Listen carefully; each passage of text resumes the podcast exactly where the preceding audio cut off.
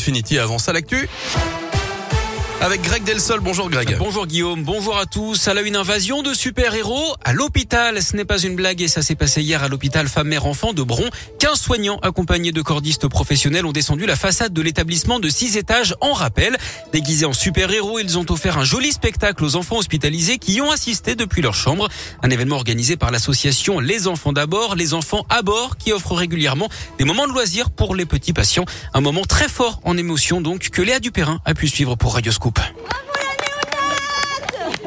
Au pied de l'hôpital, les soignantes du service de néonatologie encouragent leurs collègues qui s'élancent du dernier étage.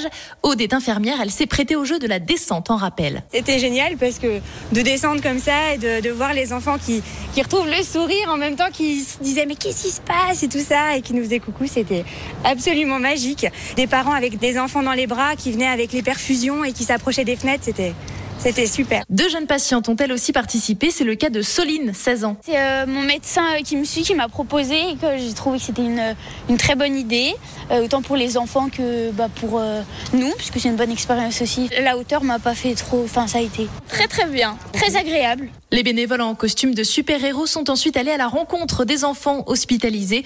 De quoi leur laisser un beau souvenir pour terminer la journée. Et pendant ce temps-là, le funambule professionnel détenteur de plusieurs records mondiaux, Nathan Paulin, s'était lancé sur sa highlight à plus de 25 mètres du sol.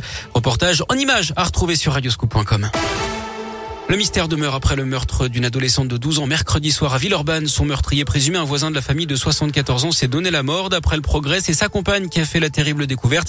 Quand elle est entrée dans l'appartement, la collégienne gisait sans vie dans la baignoire. Elle était habillée et il n'y aurait pas de signe d'apparent apparent d'agression sexuelle, mais il y aurait des marques qui laisseraient penser qu'il y a eu affrontement. Les dernières heures de la campagne présidentielle, on vote dimanche pour le premier tour. Les candidats jettent leur dernière force dans la bataille. Interview en ligne aujourd'hui pour Emmanuel Macron. Terrain pour les autres. Yannick Jadot sera à Lyon dans le 7e arrondissement ce matin pour visiter une chaufferie biomasse. La campagne, on vous le rappelle, prend fin à minuit. Du nouveau au TCL, on va bientôt pouvoir acheter et valider son ticket directement par carte bancaire sur les valideurs à bord des bus et des trams. Le ticket sera au même prix que dans les distributeurs, 1,90€. Ce sera disponible fin mai.